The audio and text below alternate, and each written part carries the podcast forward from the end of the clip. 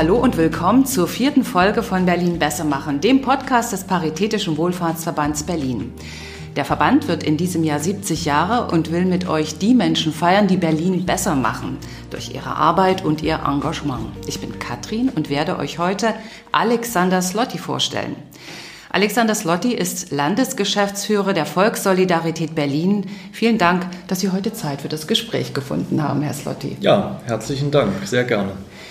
1945 ist die Volkssolidarität in Dresden gegründet worden. Sie feiern in diesem Jahr Ihr 75-jähriges Bestehen, Herr Slotti, gemeinsam mit Ihrem Verband. Herzlichen Glückwunsch dazu. Ja, vielen Dank.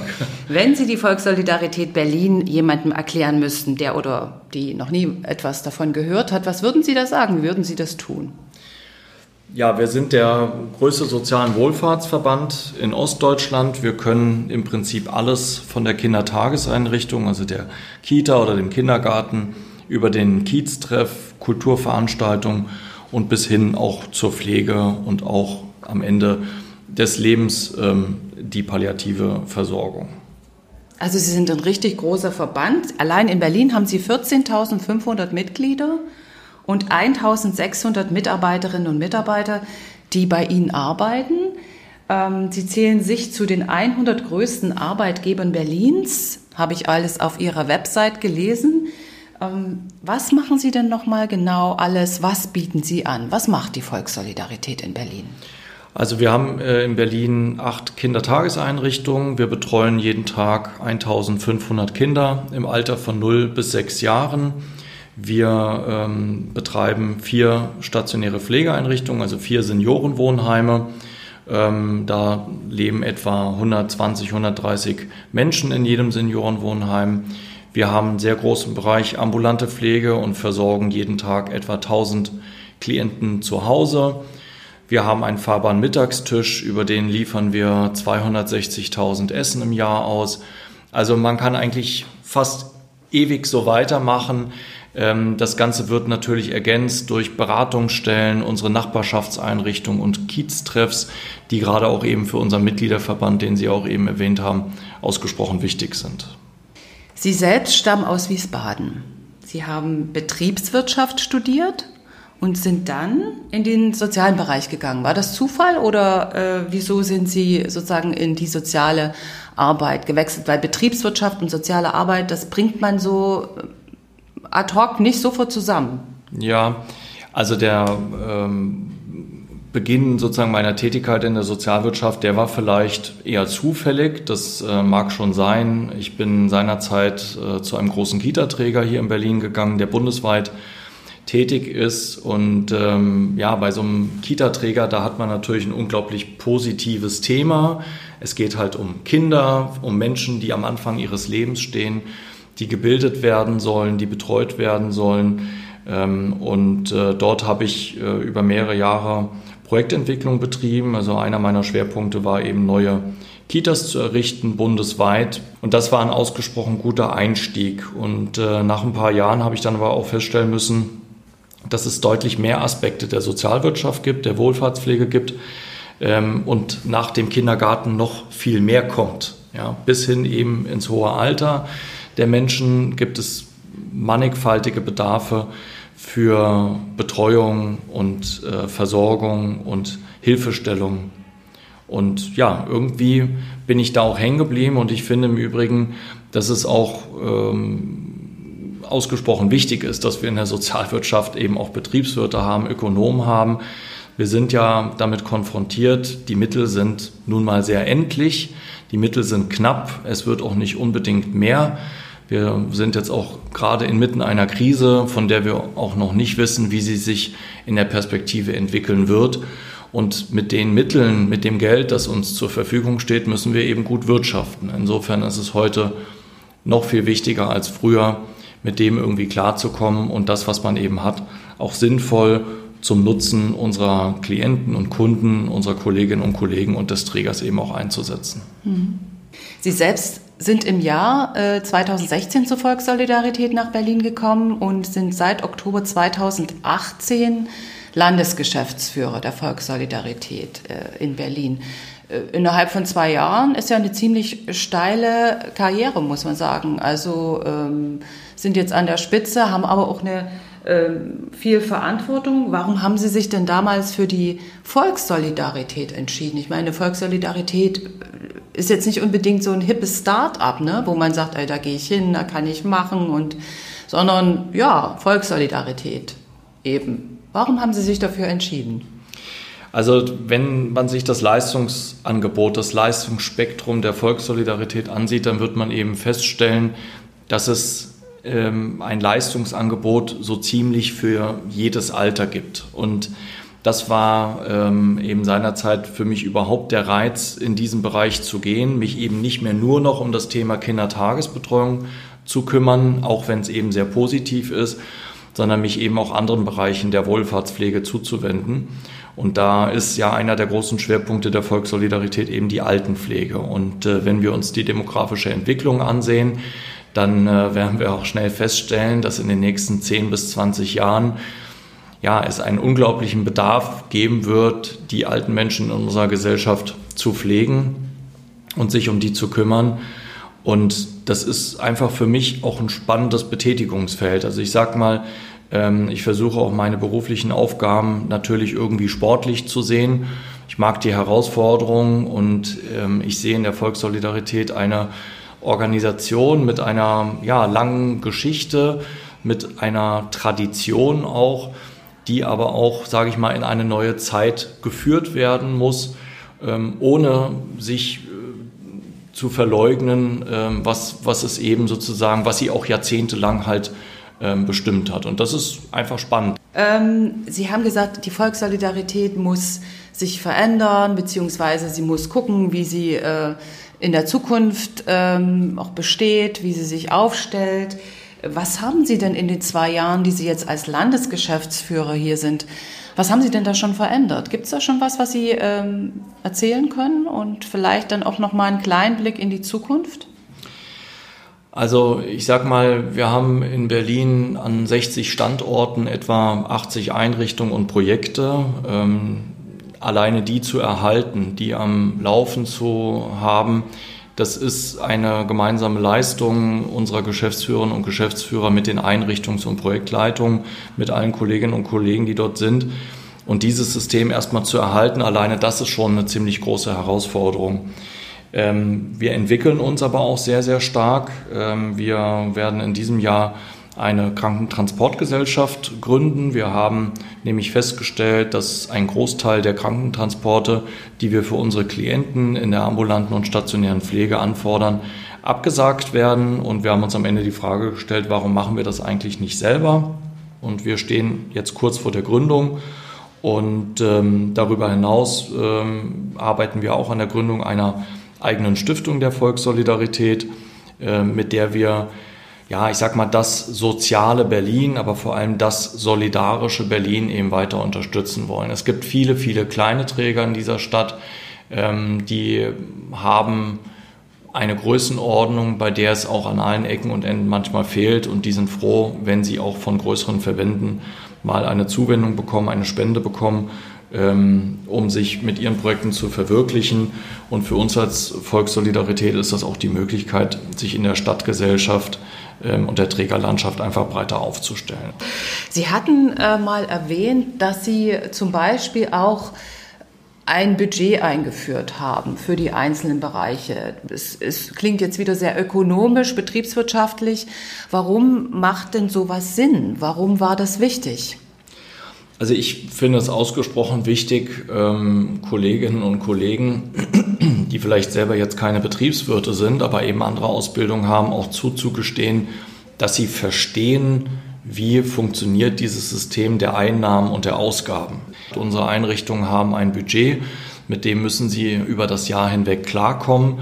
Da gibt es vielleicht einen Puffer für Unvorhersehbares aber grundsätzlich müssen sie gut wirtschaften. Und äh, meine Erfahrung hat mir einfach gezeigt, dass äh, die Kolleginnen und Kollegen sehr dankbar dafür sind, dass man ihnen das zutraut ähm, und ihnen auch zugesteht und sagt, du kriegst hier einmal im Monat eben eine Auswertung oder ich sag mal so ganz bildlich, du kriegst einen Kontoauszug, da siehst du, was hast du bisher in diesem Jahr verbraucht, was hast du in diesem Jahr noch übrig?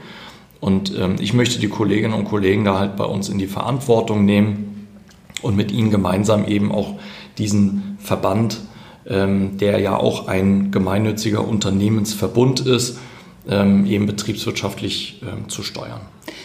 Verband, Unternehmensverbund, können Sie dazu noch mal kurz was sagen? Da äh, scheinen bei mir jetzt so ein paar Fragen auf. Also die Volkssolidarität ist einerseits ein Mitgliederverband und andererseits betreibt sie äh, verschiedene ähm, Unternehmen, äh, gemeinnützige ähm, Unternehmen, also wie Einrichtungen wie Kitas, Altenpflege. So, habe ich das richtig verstanden? Ja, oder? genau so ist es. Also ich fange da eigentlich gerne mit unserem Mitgliederverband an, denn der ist so ein Stück weit irgendwie das Herz unserer Organisation.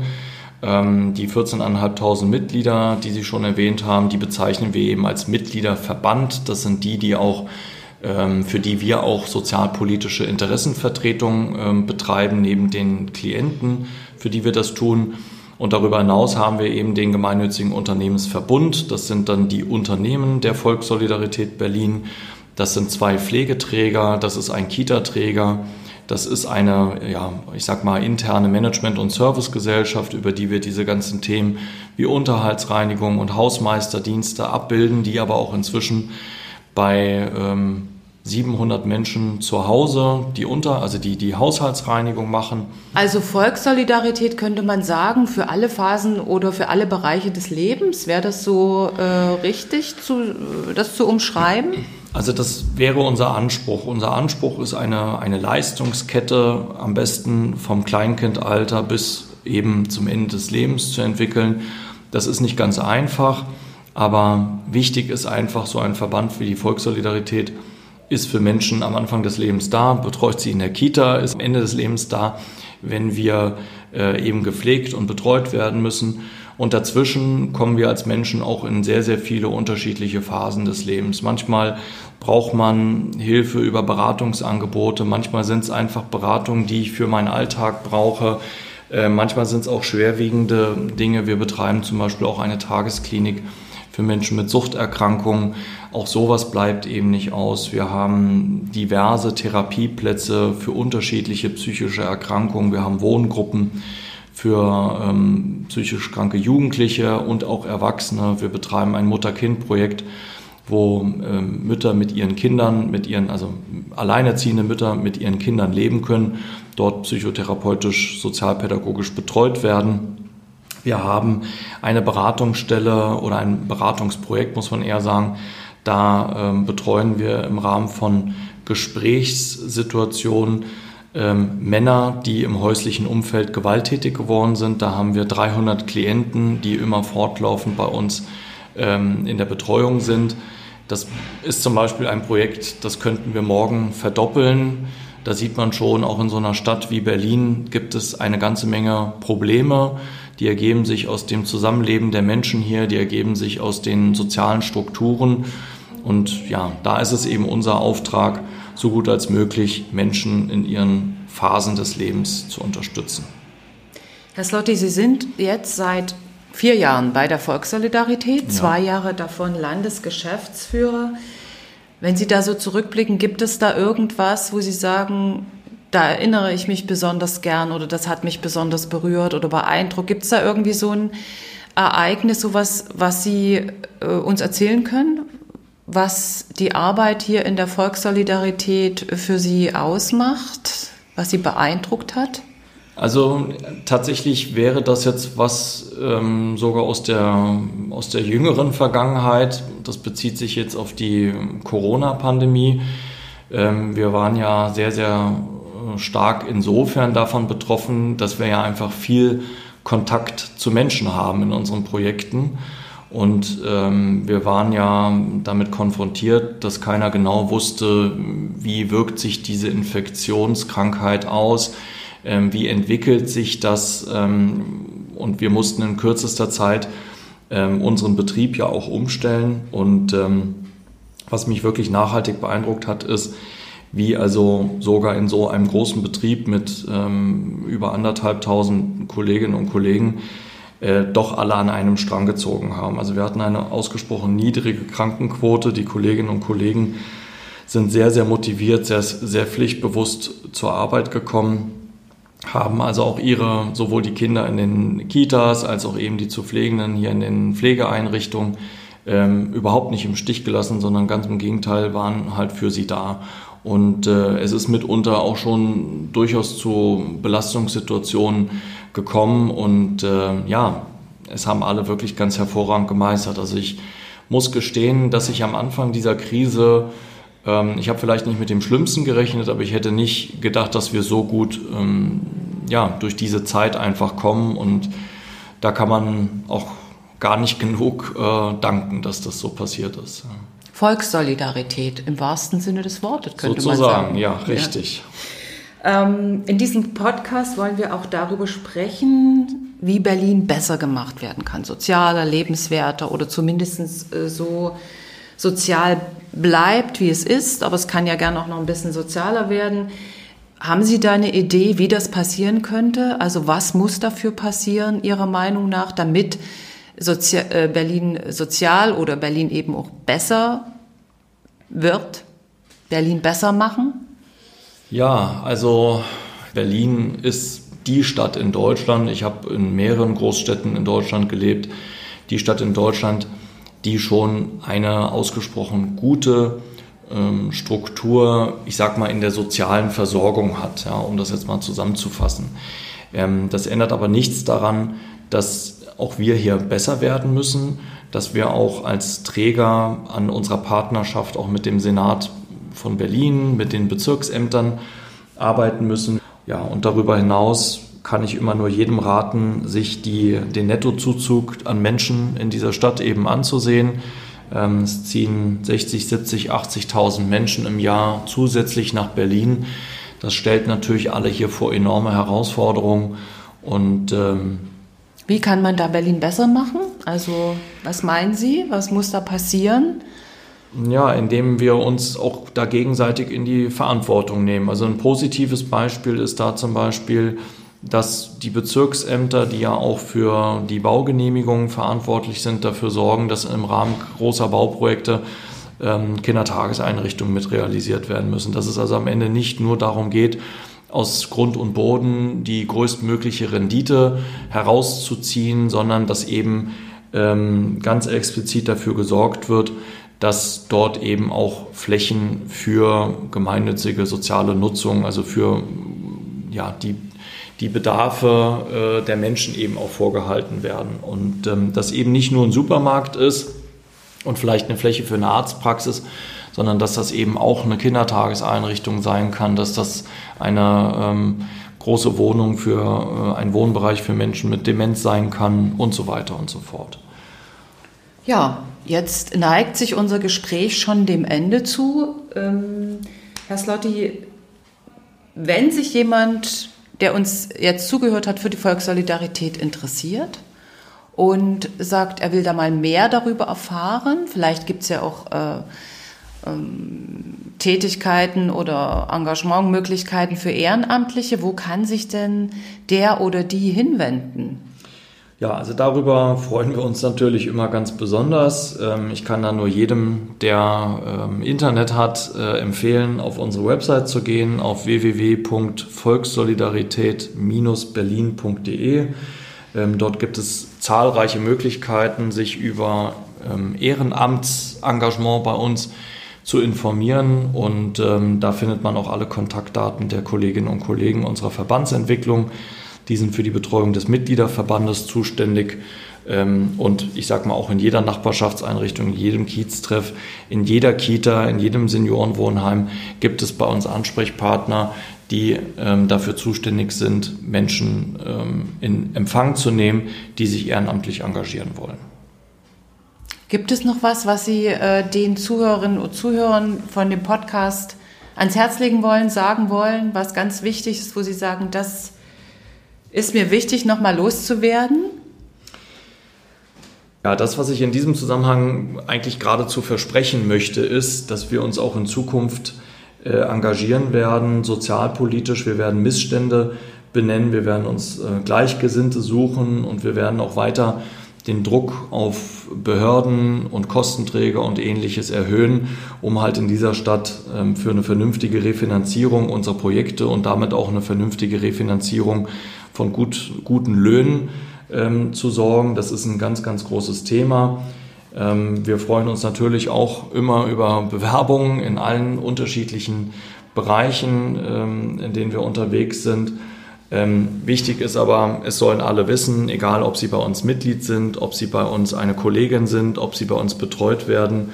Wir werden uns in Fachausschüssen, auf Demonstrationen, äh, in unterschiedlichen ähm, Gremien weiterhin auch dafür einsetzen, dass diese Stadt sozial bleibt, sozialer wird.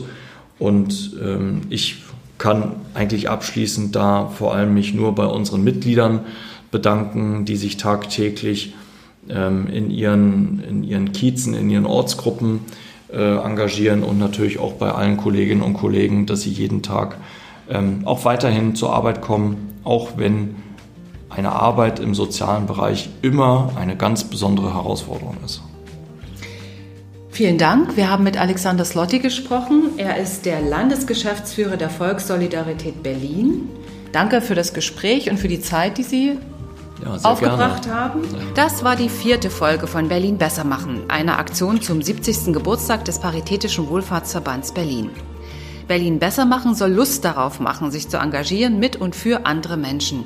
Die Aktion läuft das ganze Jubiläumsjahr und darüber hinaus. Macht mit und informiert euch gern weiter auf unserer Website berlinbessermachen.de oder parität-berlin.de.